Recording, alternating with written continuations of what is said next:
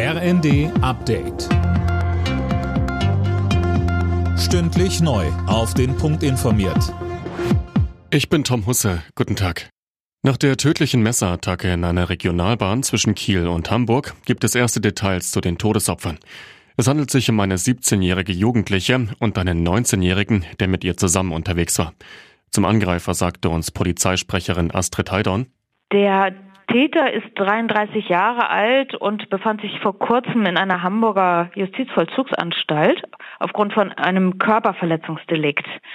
Und heute am Nachmittag ist geplant, ihm dem Haftrichter vorzuführen. Bis gestern war er noch in einem Krankenhaus in Behandlung, das ist jetzt aber abgeschlossen. Die Staatsanwaltschaft geht unterdessen nicht von einem terroristischen Hintergrund aus.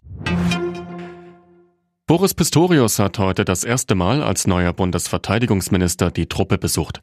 Auf einem Truppenübungsplatz östlich von Magdeburg sprach er mit Soldaten und war bei Übungen dabei. Danach sagte er zu den Panzerlieferungen für die Ukraine. Die Ausbildung der ukrainischen Kräfte am Marder beginnen in Kürze in Munster.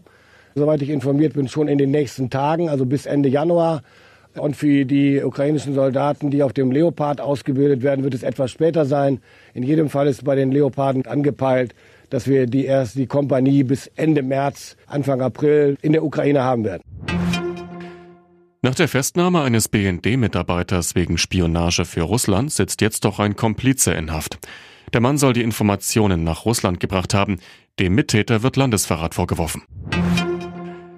Früher Start, frühes Ende. Die Grippewelle ist nach Angaben des Robert Koch Instituts schon wieder vorbei. Sie endete bereits in der ersten Woche des neuen Jahres, heißt es. Aber Ansteckungen gibt es natürlich weiterhin. Alle Nachrichten auf rnd.de